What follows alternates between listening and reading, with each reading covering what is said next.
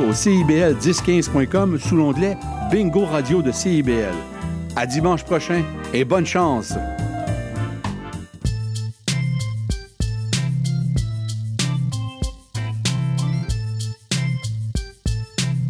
CIBL 101.5 Montréal. CIBL, au cœur de la culture. C'est intermittent jusqu'à Wellington. Vers la rive sud, congestion depuis Turcot, euh, parce qu'on a eu un accident tout à l'heure sur la 132. Bon, ben c'est clair, tu vas être en retard. Ouais, cool. J'ai de la gym. Parce que la 132 demeure encore occupée. Il est 9 h. CIBL. 101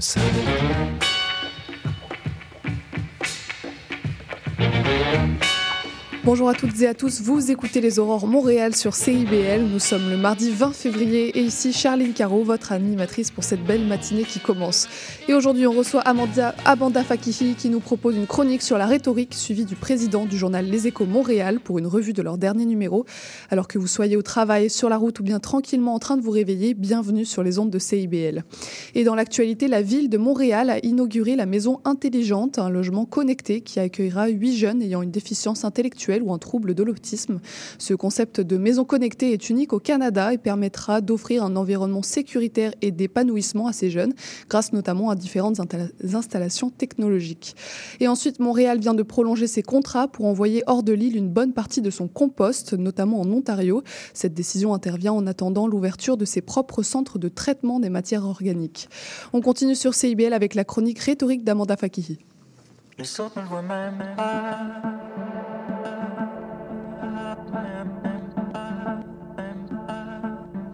Autres ne voient même. Je leur cacherai encore cette fois. Les autres ne voient même pas. Les autres ne voient même pas. Je me cacherai encore cette fois.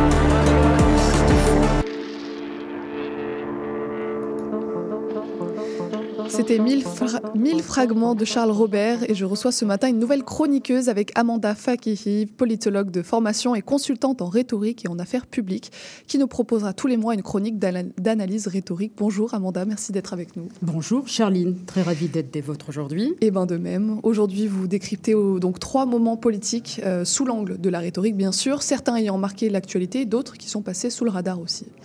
Voilà, aujourd'hui, je vous propose un menu à trois services. Alors, on va démarrer avec l'entrée, l'actualité fédérale, suivi du plat principal, l'actualité provinciale, et enfin, la cerise sur le Sunday, la politique municipale. Alors, démarrons avec la scène fédérale. Vous vous souvenez de cette application qui nous demandait poliment tous nos renseignements de voyage avant et après avoir posé le pied au Canada au temps de la Covid? Cette application qui était à la fois irritante, nécessaire pour justement prévenir la propagation de la Covid, eh bien, qu'est-ce que nous apprend la vérificatrice générale du Canada, Karen Hogan, dans son rapport? C'est que Arrive l'application en question, qui avait été budgétée initialement à 80 000 dollars, on a plutôt coûté 59,5 millions de dollars. Alors on peine à comprendre cette augmentation vertigineuse, soit 750 fois supérieure au coût initial du développement de l'application. Et la VG ne mâche pas ses mots. Elle déplore un non-respect flagrant des pratiques de gestion élémentaire et qualifie cette situation de la pire gestion de livres. Alors pour Pierre Poilièvre, chef du Parti conservateur, c'est tout un plateau d'argent qu'on lui sert. Des munitions partisanes anti-Trudeau entièrement gratuites. En voilà alors procédons à l'analyse de deux figures rhétoriques qui sont adoptées par Poilièvre. Alors d'entrée de jeu, il surnomme cette application, et tenez-vous bien, arrive scam. Alors la première fois que je l'ai entendu, je pensais que c'était un lapsus, mais loin de là. Et ça sonne bien à l'oreille, hein arrive scam. Et alors qu'est-ce qui se cache derrière ce faux lapsus, derrière cette expression? Ah, bah ici nous avons un exemple parfait de néologisme à savoir un nouveau mot que l'on crée soit par la fusion de mots existants, en inventant de nouveaux mots. Alors ce néologisme, qui est composé du mot valise scam, en bon latin, qui signifie arnaque, vise à imposer son interprétation de ce fiasco qu'il assimile à une arnaque qui est commise délibérément par le gouvernement libéral à l'égard des contribuables. Et c'est une stratégie qui mobilise le pathos. Alors qu'est-ce que le pathos, me demanderez-vous? Alors le pathos, c'est une des preuves techniques qui est présentée par, euh, par Aristote, qui consiste à faire appel aux émotions. Alors c'est un argument qui mobilise des émotions. Alors que cherche à faire Pierre Poilièvre Il cherche à laisser une empreinte indélébile dans l'esprit des électeurs sur les errements financiers du gouvernement Trudeau. Il cherche à disséminer son discours anti-Trudeau et à susciter l'indignation. Alors en assimilant ce fiasco à une arnaque, Poilièvre vise à attribuer délibérément la faute à Trudeau en déformant intentionnellement la nature du problème. Alors en qualifiant l'application ArriveCan d'ArriveScam, il suggère que ce n'est pas simplement un échec ou une erreur de gestion, mais plutôt une arnaque délibérée, orchestrée par le gouvernement Trudeau. Alors c'est un stratagème qui cherche à influencer l'opinion publique en créant une image du Trudeau comme étant malhonnête et impliqué dans des pratiques douteuses. Alors en réalité, c'est une exagération qui est intentionnelle. Il vise à discréditer l'adversaire politique en le présentant comme participant activement à une prétendue arnaque. Oui, donc loin d'être un lapsus, à ce que je peux voir. Euh, quel est le deuxième procédé rhétorique dont tu nous parlais? Alors le deuxième procédé, c'est l'effet de cadrage des chiffres. Alors, dans une récente entrevue accordée à la presse, Poilièvre déclare ceci. Ce sont des révélations incroyables de la presse, une entreprise qui compte deux employés, qui est au cœur du scandale d'Arif Khan et qui a une adresse dans un sous-sol d'une maison banlieue d'Ottawa, a reçu à peu près un quart de milliard de dollars en contrat. Alors le rapport de la VG, qu'est-ce qu'elle nous informe? Bah, que la firme en question, GC Stratégie, a obtenu 258 millions de dollars en contrat depuis 2015, dont plusieurs sont processus d'appel d'offres. Bon, vous allez me dire, il y a, quelle est la différence entre 250 millions et un quart de milliard? Alors c'est assez subtil comme stratagème. Ici, nous avons un exemple d'effet de cadrage. C'est un biais cognitif qui renvoie à la manière dont une information est présentée, influençant ainsi la perception et l'interprétation de cette information par le public. Alors l'utilisation de l'expression un quart de milliard plutôt que 250 millions dans le contexte des dépenses gouvernementales amplifie l'importance financière, ce qui crée une perception plus négative chez le public. Alors en évoquant une unité plus vaste, à savoir milliards, Poilièvre fait paraître la somme plus considérable et par conséquent, il crée une impression de dépenses excessives. Alors c'est un moyen de mettre l'accent sur l'ampleur des dépenses, ce qui peut influencer la manière dont les gens perçoivent la gestion des finances publiques. Et alors, quelle leçon on peut tirer de cette séquence? Alors dans l'arène politique, la manière dont l'information est présentée peut souvent avoir autant ou même plus d'impact que les faits eux-mêmes, Mhm. ce qui démontre la subtilité et les dangers des stratagèmes rhétoriques. Mais heureusement, vous êtes là pour nous les analyser et nous les décrypter. On passe cette fois-ci à la scène provinciale. Qu'est-ce qui vous a marqué de ce côté-là? À l'intervention de Gabriel Nadeau-Dubois au Salon Bleu le mardi 13 février sur la crise du logement. Vous le savez, la crise du logement, c'est une des plus grandes crises qui secouent le Québec. Et GND, Gabriel Nadeau-Dubois, il réussit efficacement à éveiller les esprits sur les conséquences désastreuses de ce fléau. Alors il lance d'entrée de jeu ceci. La crise du logement, c'est pas des statistiques, c'est des vies humaines qui sont brisées nous avons ici une métaphore. Alors cette citation met en avant une connexion très étroite entre crise du logement et des vies humaines, en insistant sur l'impact réel sur les individus. Alors cette métaphore, elle vise à dissiper cette notion abstraite de la crise du logement, en rendant la complexité abstraite de la crise du logement plus accessible, en la reliant à une expérience humaine plus concrète et émotionnelle. Alors Gabriel Nadeau-Dubois, il cherche à créer une image mentale puissante pour renforcer l'impact de sa position et susciter une réaction émotionnelle chez le public. La crise du logement, ce n'est pas seulement une question économique de l'offre et de la demande. Ce n'est pas seulement une question du taux d'inoccupation et d'autres indicateurs économiques. Ce sont des vies humaines qui sont brisées. Et à ce propos-là, comme à son habitude, d'accord, d'ailleurs, il a raconté l'histoire de rénoviction de la famille Deschênes-Simard et de leurs quatre garçons à Shawinigan. Effectivement. Alors il enchaîne avec ce qu'on appelle le récit narratif, ou en bon latin, le storytelling, à travers cette histoire crève-cœur de la famille Deschênes-Simard menacée de quitter leur foyer. Je cite. Imaginez quatre petits gars entre 5 et 11 ans qui vont être forcés de quitter leur milieu de vie, leur école, leurs amis. À Shawinigan, le taux d'inoccupation, c'est 0,7%. Un logement disponible pour une famille de quatre enfants, il n'y en a pas. Alors l'effet du récit narratif est d'humaniser le problème, de le rendre concret et émotionnel pour le public.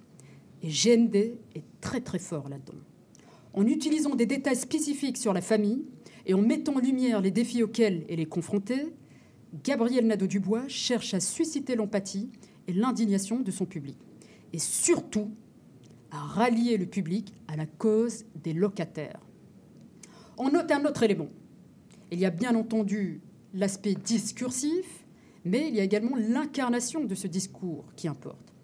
Et l'incarnation du récit par Gendé, à travers son intonation, ses pauses stratégiques, renforce l'impact émotionnel de l'histoire. Son ton de voix, ses pauses sont des éléments clés du storytelling qui permettent de moduler le rythme de la narration, d'accentuer les moments clés et de créer un pont émotionnel avec le public. Et ces techniques contribuent à rendre le récit plus mémorable et persuasif. Et la rhétorique nous, proche, nous touche au plus proche de chez nous parce que vous revenez enfin sur un épisode qui s'est produit au conseil municipal de la ville de Montréal euh, le 23 janvier dernier et qui est celui-là passé sous les radars. Effectivement, alors analysons notre gouvernement de proximité, la scène municipale. Alors restons dans la thématique de la crise du logement. Alors vous savez, c'est un enjeu qui fait souvent l'objet d'une guerre de chiffres entre les adversaires. Alors nous avons Valérie Plante, qui est questionnée par Julien Hénoratel, porte-parole dans son Montréal de l'opposition officielle, en matière d'habitation, entre autres. Il l'interroge sur les diminutions de mise en chantier dans la grande région de Montréal. Il critique notamment l'administration de bloquer la construction des logements abordables. Et que répond Valérie Plante Et je cite Hmm, on semble Montréal est-il en train de devenir le bras Montréal du Parti conservateur du Canada? Alors que fait-elle allusion? Bah, Aux tendances simplificatrices, pardon, du Parti conservateur du Canada, des enjeux complexes. Alors ici, nous avons un exemple parfait de l'homme de paille. Alors qu'est-ce que l'argument de l'homme de paille? Alors ça consiste à faire dire aux autres ce qu'ils n'ont pas dit et déformer intentionnellement, voire caricaturer, leur position pour pouvoir la réfuter plus facilement. Alors en se demandant si Ensemble Montréal est en train de devenir le bras droit, le bras Montréal, du Parti conservateur du Canada, Valérie Plante sont créé une caricature exagérée de la position d'Ensemble Montréal. Alors cette déclaration suggère une allégeance politique à une entité fédérale, en l'occurrence le Parti conservateur du Canada, et insinue une comparaison politique qui pourrait être perçue négativement par certains électeurs montréalais. Alors en réalité, les préoccupations de l'opposition municipale concernant la politique du logement à Montréal, bah, elles ne nécessitent pas nécessairement une affiliation politique nationale avec un parti fédéral. L'utilisation de l'homme de paille ici est une tentative de Valérie Plante de simplifier la position d'Ensemble Montréal et de la présenter de manière plus extrême qu'elle ne l'est réellement. L'objectif, très simple, discréditer son adversaire plus facilement aux yeux du public.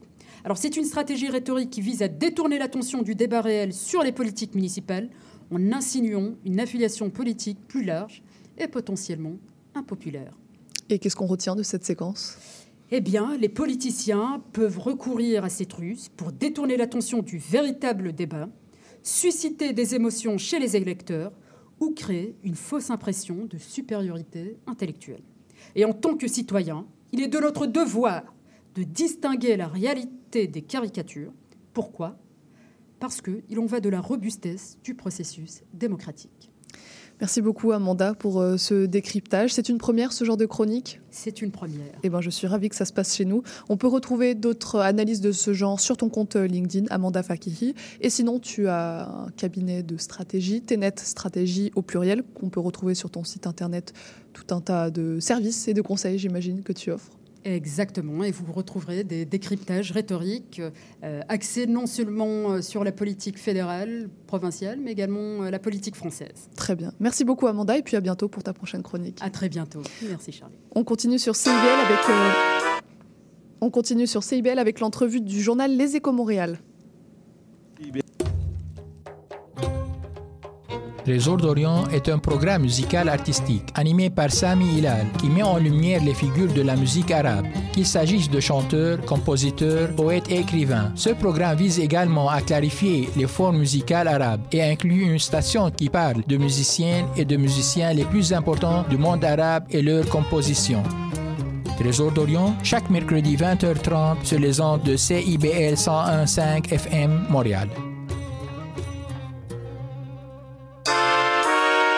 Vous cherchez une activité ludique et rassembleuse? Inscrivez le Bingo Radio de CIBL à votre agenda. Chaque semaine, courez la chance de gagner 3500 dollars en prix. Invitez vos amis et jouez avec nous tous les dimanches dès 13h.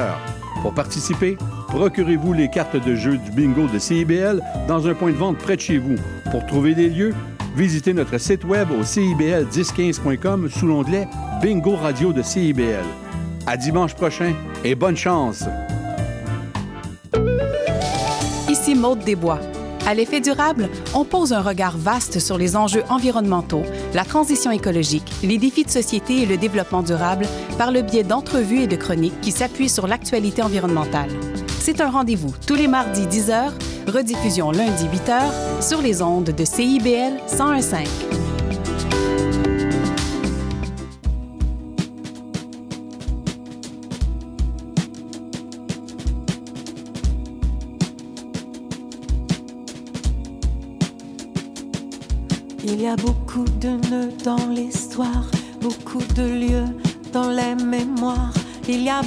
D'adieux dans les au revoir et beaucoup d'odieux à ne pas vouloir éteindre les feux, étend le pouvoir. Il y a beaucoup de sang sous la lumière, beaucoup de serments voilés de mystère. Il y a beaucoup de temps chargé de colère, beaucoup de tourments au fond de l'air coup de vent pour souffler la poussière. Hum. Et de grands coups de vent pour souffler la poussière.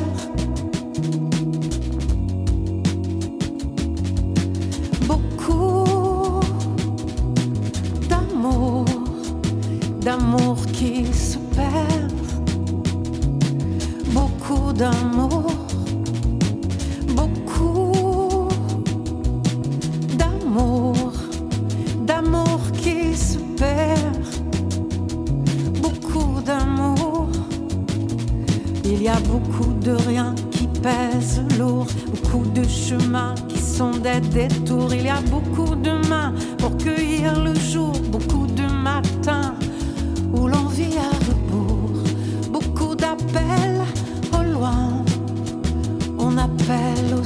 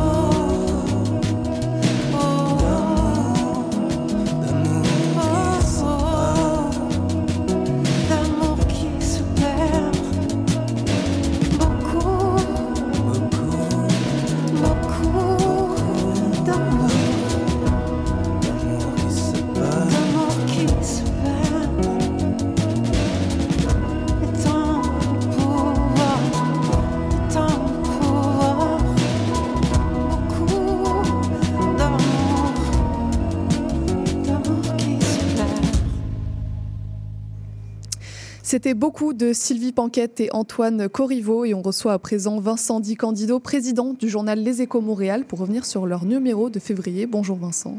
Bonjour. Et dans votre éditorial, on commence avec cet article. Vous revenez sur l'état de la ville de Montréal, dont vous soulignez les problèmes de propreté, de déneigement, d'itinérance ou encore de logement. Est-ce que vous pourriez un peu nous expliquer le, constat que vous dressez de la ville de Montréal? Bien, le constat, c'est qu'après environ sept ans que la ville de Montréal est gérée par le parti de Valérie Plante, c'est peut-être pas la seule à blâmer d'ailleurs, euh, c'est au point mort. C'est-à-dire qu'il y a une nette détérioration qu'on constate autant dans le logement, un exemple, que euh, c'est complètement inefficace dans l'état actuel, autant dans la propreté euh, vis-à-vis du développement commercial. On s'aperçoit ce qui se passe dans beaucoup de secteurs, incluant la belle rue Sainte-Catherine, qui est très renommée, mais qui perd de plus en plus d'adeptes pour s'installer Mhm. à ces endroits-là. Vous, vous parlez euh, d'une crise qui dure depuis sept ans. Donc pour vous, euh, le point de départ, c'est l'élection de Valérie Plante. Euh, pourtant, on retrouve ces crises du logement, ces crises de l'itinérance, qui sont des phénomènes euh, que l'on peut retrouver au niveau provincial, fédéral. Pour vous, c'est une spécificité montréalaise, en tout cas dans la gestion? C'est-à-dire, oui, c'est une crise montréalaise parce que c'est à elle, en fait, à la ville, à prendre les devants pour demander de l'aide des paliers gouvernementaux.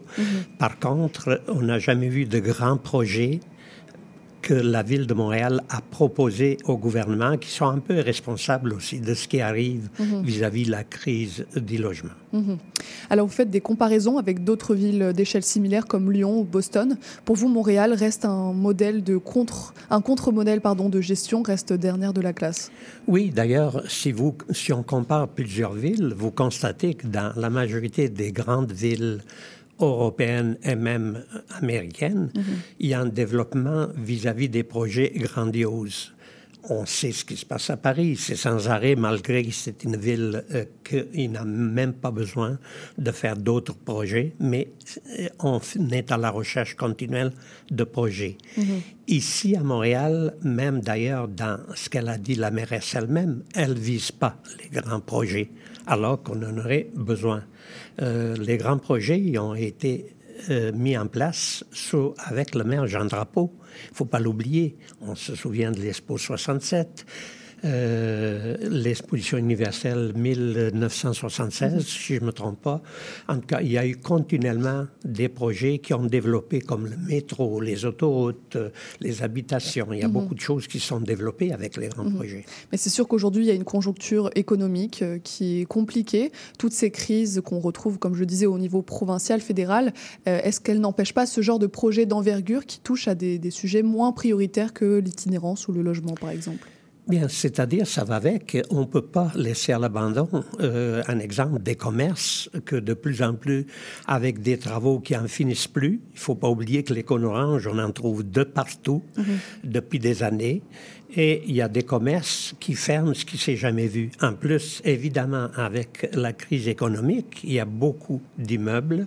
Et c'est là que le côté logement pourrait intervenir. Beaucoup d'immeubles qui se vident et qui sont vidés. Il y a 20 des immeubles. Ça va prendre des années et des années si ça se remplit, parce que de plus en plus, on travaille à partir de chez soi. Et ceux qui payent des gros loyers comme actuellement, ils veulent diminuer la superficie Mhm. de leur local. Est-ce que vous êtes pessimiste aujourd'hui pour euh, l'avenir de Montréal? Non, parce que je me dis, il y a toujours eu des hauts et des bas. Par contre, je voudrais quand même que les élus se réveillent un peu. Un exemple, quand la mairesse euh, projette un nouveau mandat en disant que je vais faire ce que je n'ai pas fait en sept ans, tu te poses la question, mais pourquoi il n'a pas fait pendant ces sept ans-là? Donc, euh, c'est important quand même que les décideurs puissent avancer avec des projets et impliquer les gouvernements dans Mhm. ces projets-là. Dans votre éditorial, euh, vous êtes assez euh, contre l'idée que euh, la mairesse Valérie Plante se représente pour un troisième mandat. Pour vous, ce serait... euh, Non, je ne suis pas nécessairement contre qu'elle se présente, mais qu'elle présente des idées claires, ce qu'elle veut faire, et pas des idées vagues. Oui, on veut être là pour être là.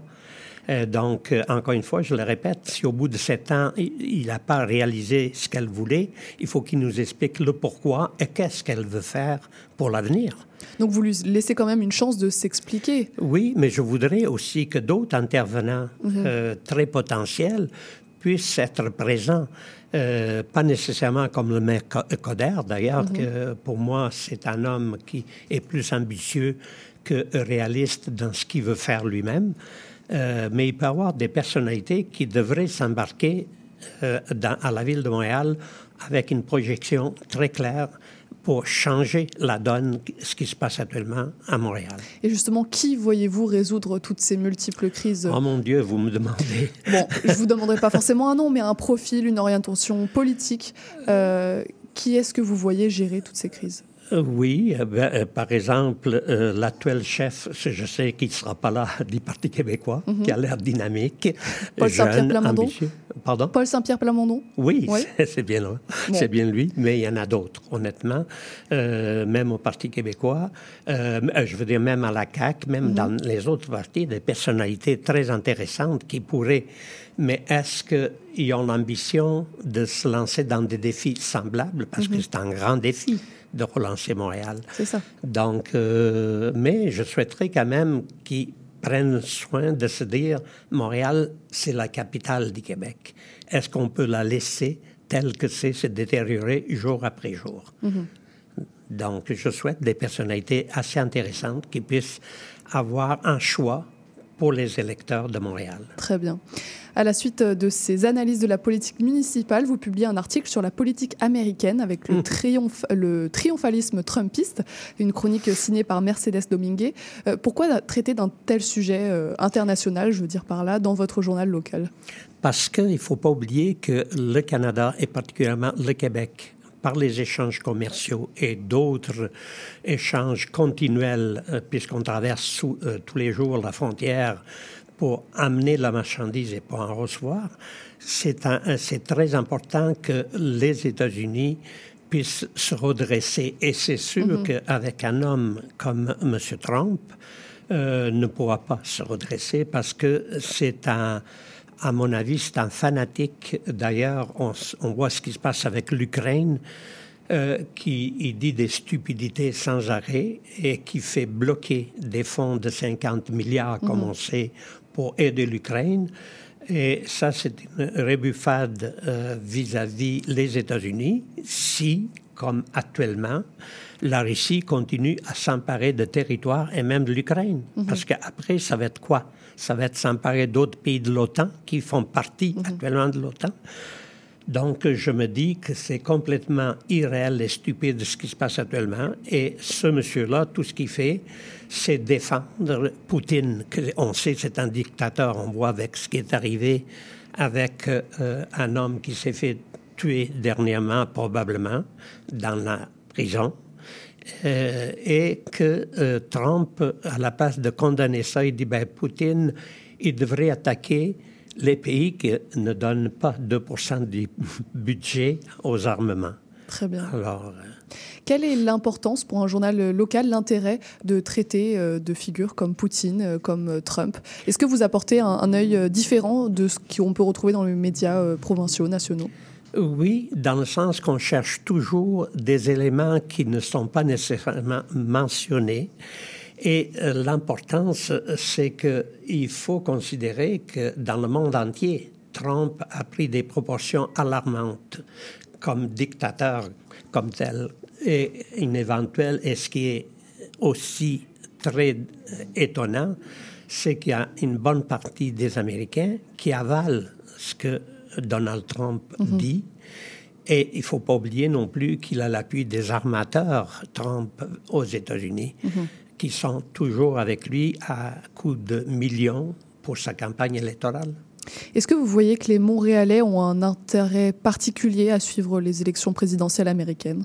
Absolument. Mhm. Absolument. On est lié. Il ne faut pas oublier qu'on est en Amérique du Nord, très près des États-Unis. Mhm.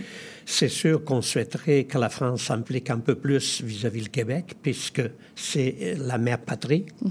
Euh, mais d'un autre côté, il faut tenir compte qu'on vit à côté des États-Unis et qu'on sera toujours impliqué de plus en plus.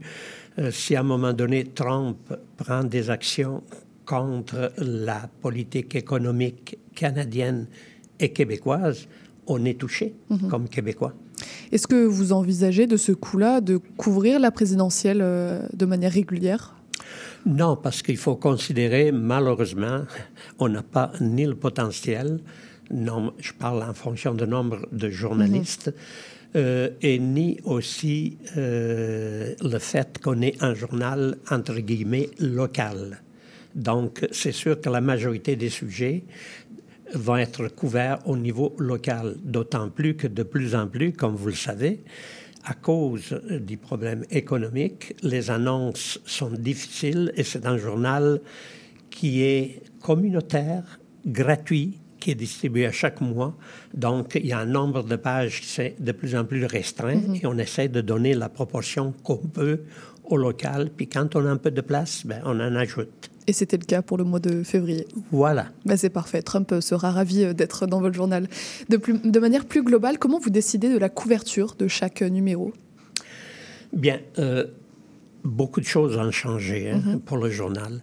Il faut euh, se, euh, se rappeler qu'au début, moi, quand je me suis installé dans le Vieux-Montréal, c'est-à-dire il y a à peu près 35 ans, euh, c'était en fonction que j'avais une galerie d'art Mhm. qu'on a gardée pendant 27 ans d'ailleurs.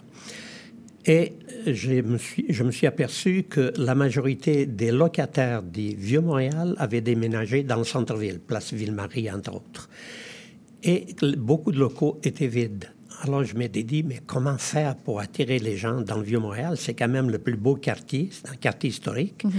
Et c'est par là qu'a démarré un petit projet, journal local pour le Vieux-Montréal, euh, qu'on essayait d'attirer les gens dans le Vieux-Montréal. Mais on s'est aperçu avec le temps que ce n'était pas suffisant pour faire vivre un journal. Mhm. Donc après, ça a été élargi et de plus en plus est devenu le journal qui est aujourd'hui.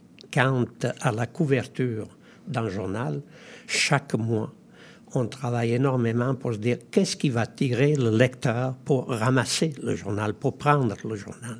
Donc c'est dans ce sens-là, on essaye non seulement de créer des articles intéressants, mais aussi de mettre une image très attractive pour le lecteur. Mhm. Donc vous faites votre couverture en fonction du lecteur. Est-ce que le lecteur est intéressé, est assez intéressé par les enjeux locaux?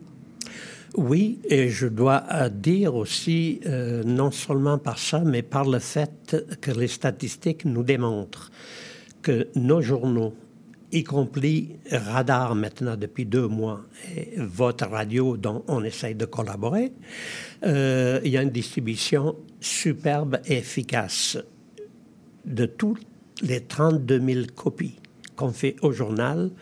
Au bout d'un mois, il n'en reste aucune, ce qui prouve l'intérêt des gens à ramasser le journal, à prendre le journal pour voir les informations qu'il y a à l'intérieur. Et beaucoup de gens, en passant, nous envoient des emails euh, nous félicitant en grande, grande majorité pour les articles qu'ils trouvent pertinents, parce qu'il faut considérer que les grands journaux, les enjeux locaux, ne sont pas nécessairement mentionnés.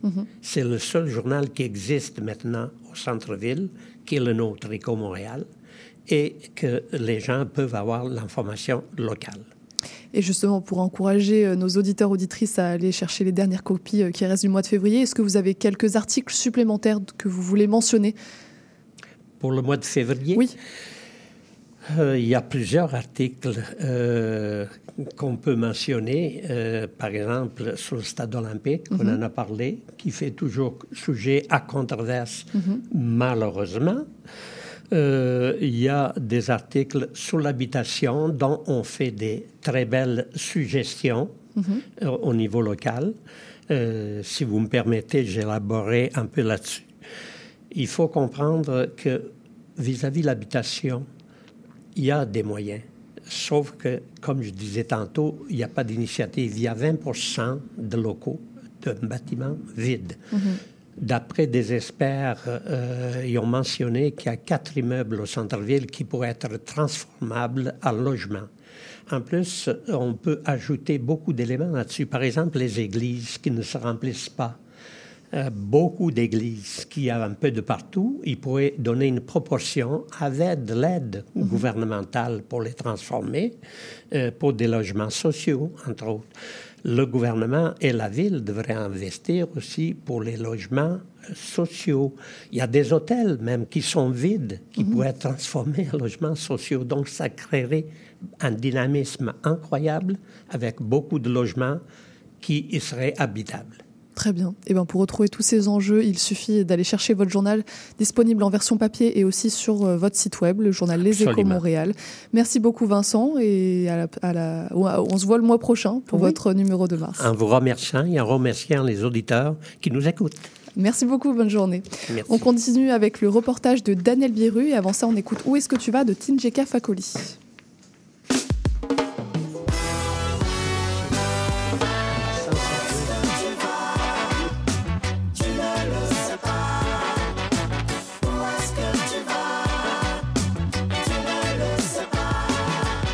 Sont nombreux, tu sais, à n'être jamais arrivés. Elles sont nombreuses, tu sais, les vies brisées, à poursuivre un mirage.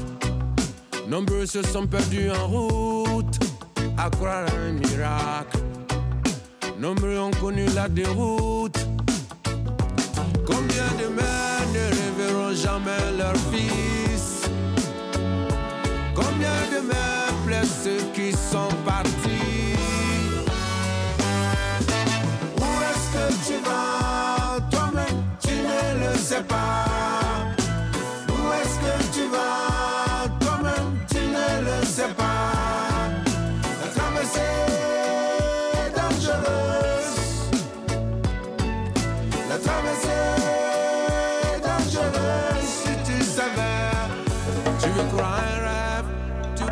Croiser le cauchemar. Et quand tu te réveilles, il est souvent trop tard. Je vais couler des larmes quand l'espoir devient désespoir. Je peux raconter les drames de ceux qui n'ont pas voulu voir.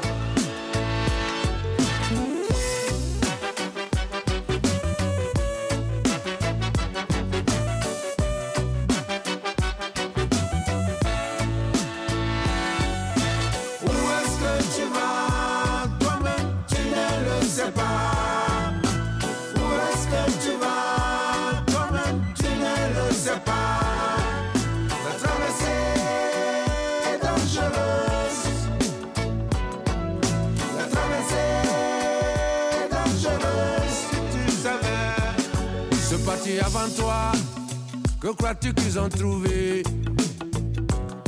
Ce parti avant toi, s'ils pouvaient, ils te diraient Ne prends pas ce bateau. Écoute le sens du message.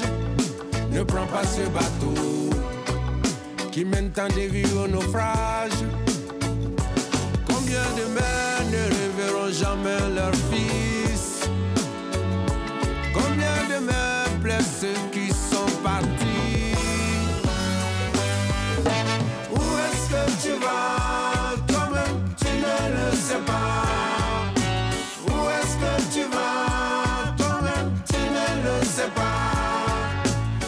La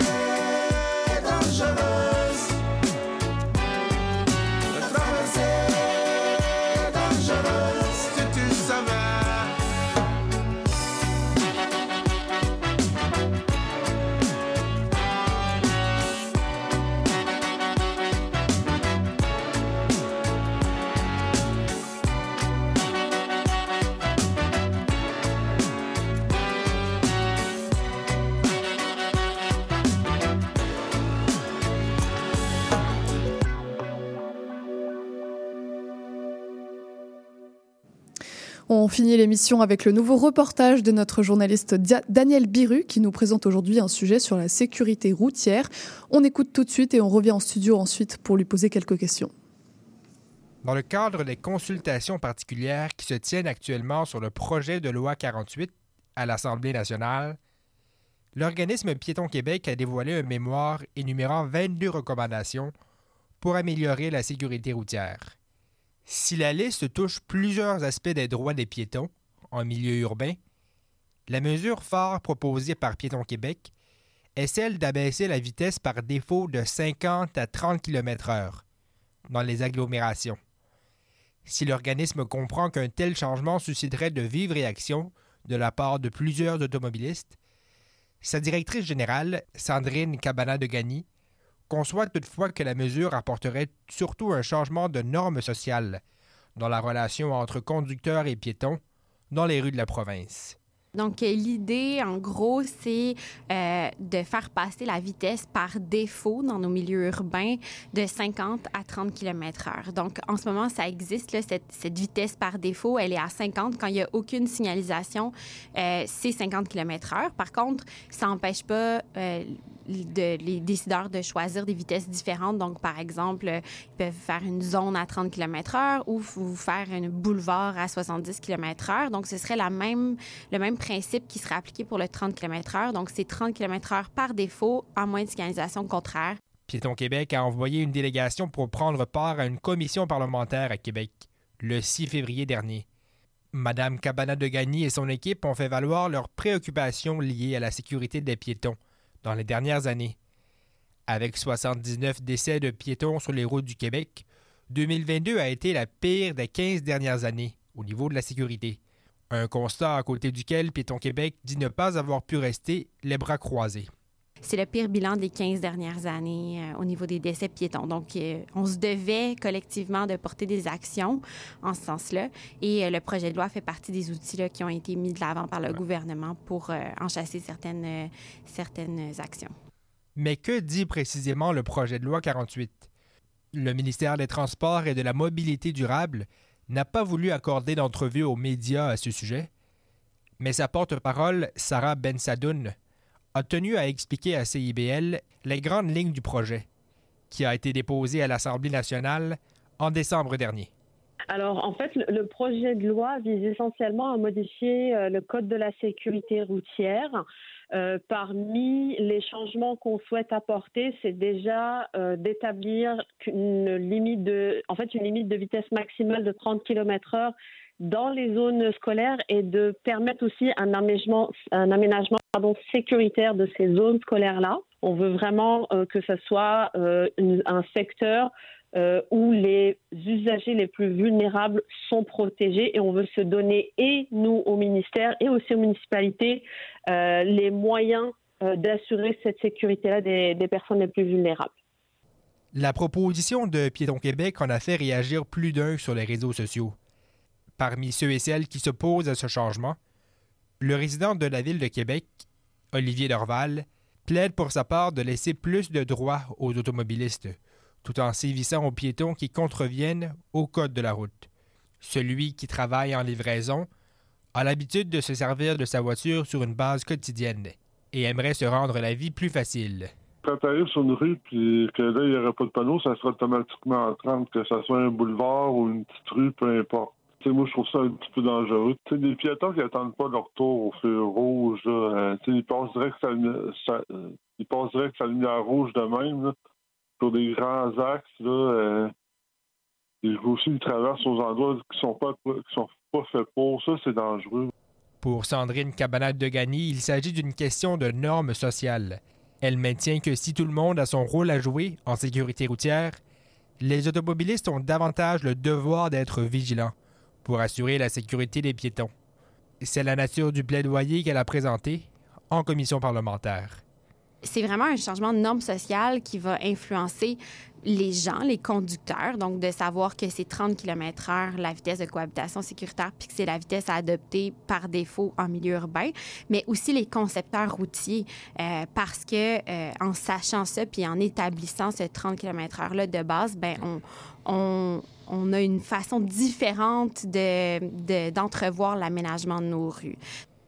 La directrice générale dit avoir perçu un bon accueil de la part des parlementaires face à ces propositions. L'étude du projet de loi qui doit avoir lieu au cours des prochaines semaines se penchera particulièrement sur ces recommandations, et c'est ce qui en fera l'objet de débats. Madame Cabanal de Gagny conclut en disant avoir hâte de voir les propositions de solutions du gouvernement à cet effet ce printemps. Daniel Biru pour CIBL, à Montréal. On est de retour en studio avec euh, Daniel, notre journaliste, pour quelques informations supplémentaires. Bonjour Daniel. Bon, euh, bonjour Charlène. Euh, merci pour ce reportage. Première question, pourquoi euh, Piéton Québec vise à baisser la limitation de vitesse à 30 km/h, en particulier dans les agglomérations? Oui, en, en effet, c'est, comme, comme je l'ai mentionné plus tôt, là, c'était vraiment la proposition phare de Piéton Québec. Euh, et quand j'ai parlé avec euh, la directrice générale, euh, Sandrine euh, euh, euh, de Gagny, euh, elle, elle nous réfère particulièrement à euh, une proposition en fait de euh, l'Organisation mondiale de, euh, la santé. Euh, et sur son site web euh, de euh, Piéton Québec, on peut lire précisément euh, euh, euh, l'OMS euh, euh, euh, euh, recommande notamment que la vitesse soit limitée euh, à 30 km/h dans, euh, dans, les zones urbaines ca- caractérisées par des intersections euh, entre plusieurs types euh, d'usagers de la route. Donc, c'est vraiment euh, de cette proposition finalement que se base euh, euh, la proposition de euh, Piéton Québec. Très bien. Et au-delà de cette limitation de vitesse à 30 km/h, est-ce que Piéton Québec a l'intention de proposer d'autres mesures euh, pour assurer la sécurité routière à l'avenir? Euh, euh, possiblement. En fait, on n'est pas euh, tout, à fait sûr du côté de Piéton Québec euh, comment on va approcher euh, d'autres euh, d'autres types de routes là, au cours des, des prochaines années. Il faut dire que euh, le plan d'action en, sécurité routière proposé par euh, euh, le gouvernement du Québec, le ministère euh, euh, euh, euh, euh, euh, des, des Transports et de, la, de la mobilité durable, euh, euh, euh, s'étale en fait sur une période de, de- de- de 2023 à 2028. Donc, euh, c'est sûr qu'à à, à, à, à, l'intérieur de cette fenêtre-là, il y aurait certainement euh, d'autres possibilités de euh, d'ajouter en fait euh, plus de recommandations, euh, notamment dans les dans les milieux un peu plus euh, ruraux de la province. Très bien. Et si on revient à l'échelle locale, quel est l'état de la sécurité routière à Montréal? Combien de personnes perdent la vie? Est-ce que tu le sais? Oui, c'est sûr. Alors, la, alors la euh, euh, SAQ n'a pas dévoilé précisément euh, les, euh, le nombre de, de piétons euh, qui, ont, qui ont perdu la vie dans les, dans les rues de Montréal euh, en 2022. Euh, mais euh, euh, pour, euh, euh, pour ce qui est en fait de, euh, l'ensemble des, usa- euh, euh, de- de- de- des, euh, des, euh, us- euh, usagers de la route, donc les, les piétons, automobilistes, euh, motocyclistes, euh, cyclistes, euh, il euh, y aurait en total euh, 38 décès euh, dans les rues de Montréal en 2022. Euh, les chiffres de 2023 ne sont pas encore sortis, donc on n'a pas tout à fait les, les données euh, pour cette année-là. Mais euh, en tout, dans la, euh, euh, euh, dans la province du Québec au total, euh, il y avait 79 euh, décès de piétons, comme je l'ai mentionné un peu plus tôt euh, dans le reportage. Donc, euh, c'est ça, des, des chiffres quand même assez inquiétants euh, qui laissent présager un, un avenir assez, assez sombre euh, de ce côté-là. Très bien, d'où les mesures pour euh, limiter la vitesse à 30 km/h. Merci beaucoup Daniel, on se retrouve euh, dans deux semaines pour, pour ta prochaine chronique, pour ton reportage. Merci beaucoup et à bientôt. Merci Charline, au revoir. On continue sur CIBL avec la clôture de l'émission et le programme de demain, mais avant ça on écoute Le Roi de la Marchette de Jerry Boulet.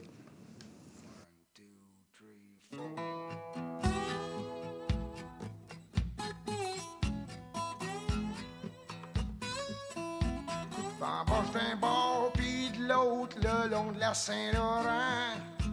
Joue, je monte la côte puis soir je la redescends. Ça qui fait chaud ou fret, c'est moi le roi de la marchette. Ça fait un bout que mes bottines se frottent sur le dos des trottoirs. Pis que mes rétines sont habituées au noir, c'est ça ma tenue d'athlète. C'est moi le roi de la marchette. Triper le pied dans l'eau, pied dans la rivière, puis l'autre sur le pédalo. Triper le pied dans les airs, les pieds à terre, à la ronde, ronde comme tout le monde. Marchoyer dans la poussière des amours décrissés, morternés dans le cimetière des soupirs du passé. J'ai traîné mon squelette, c'est moi le roi de la marchette.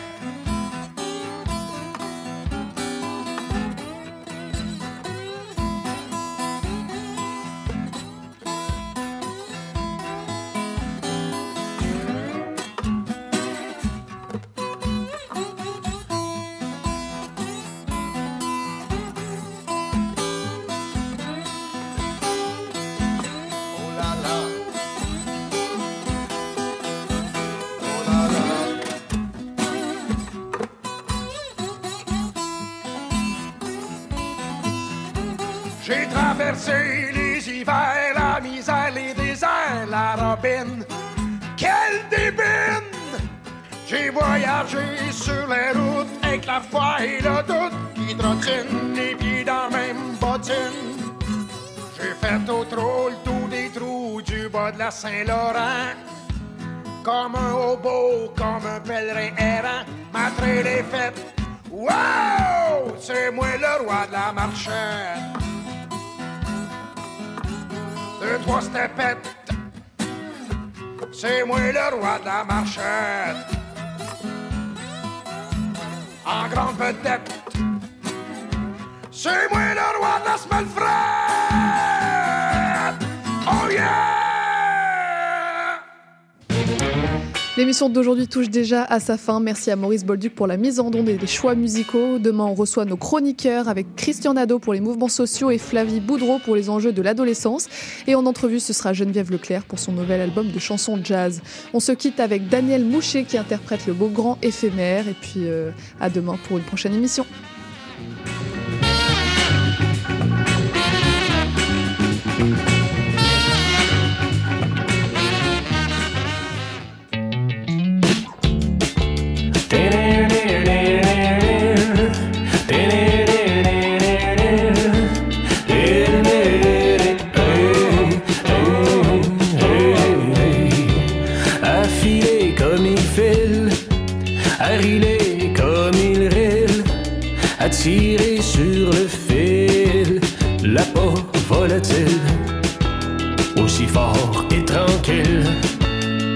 Le soleil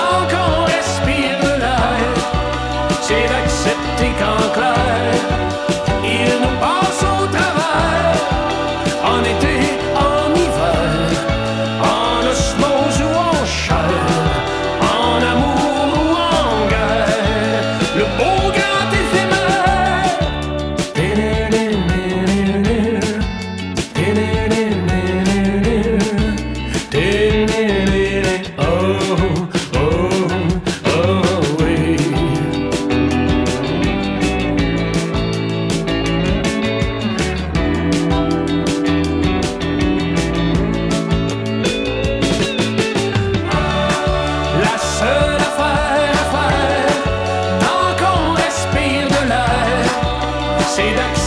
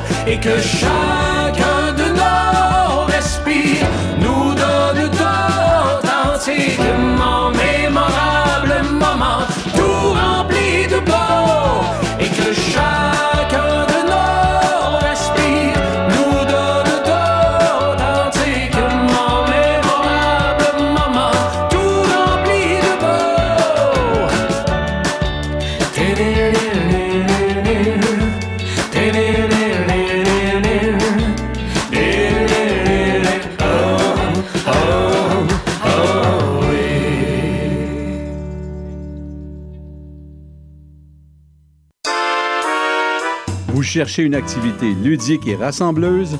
Inscrivez le Bingo Radio de CIBL à votre agenda. Chaque semaine, courez la chance de gagner 3500 dollars en prix. Invitez vos amis et jouez avec nous tous les dimanches dès 13h. Pour participer, procurez-vous les cartes de jeu du bingo de CIBL dans un point de vente près de chez vous. Pour trouver des lieux, visitez notre site web au cibl1015.com sous l'onglet Bingo Radio de CIBL. À dimanche prochain et bonne chance! Intention Inc., c'est la célébration de l'entrepreneuriat sous toutes ses formes. À chaque semaine, mon collègue François Morin et moi-même, Sophia Zito, allons à la rencontre d'entrepreneurs brillants et avant-gardistes du monde des affaires et de l'économie sociale pour connaître leur histoire, leur motivation et leur passion. Si vous êtes à la recherche d'une étincelle pour passer à l'action, soyez à l'écoute d'Intention Inc. tous les jeudis de midi à 13h. Le balado Les solutions climatiques de la COP Carbone a pour objectif de lutter contre les changements climatiques, une conversation à la fois. On s'engage à réfléchir, à sensibiliser et à agir ensemble une fois par mois, jeudi 11h. Depuis 2011, la COP Carbone mène son action à partir de quatre piliers l'empreinte carbone, la biométhanisation, le bâtiment et la mobilité durable. Ce balado sera animé par Géraldine Cadier-Mirales, Maya Saloum et Olivia Vu, toutes trois conseillères à la coop Carbone. C'est un rendez-vous jeudi 11h. Et oui, la vie de famille comprend son lot de défis. Ici Chantal Rodet, votre animatrice et coach familial.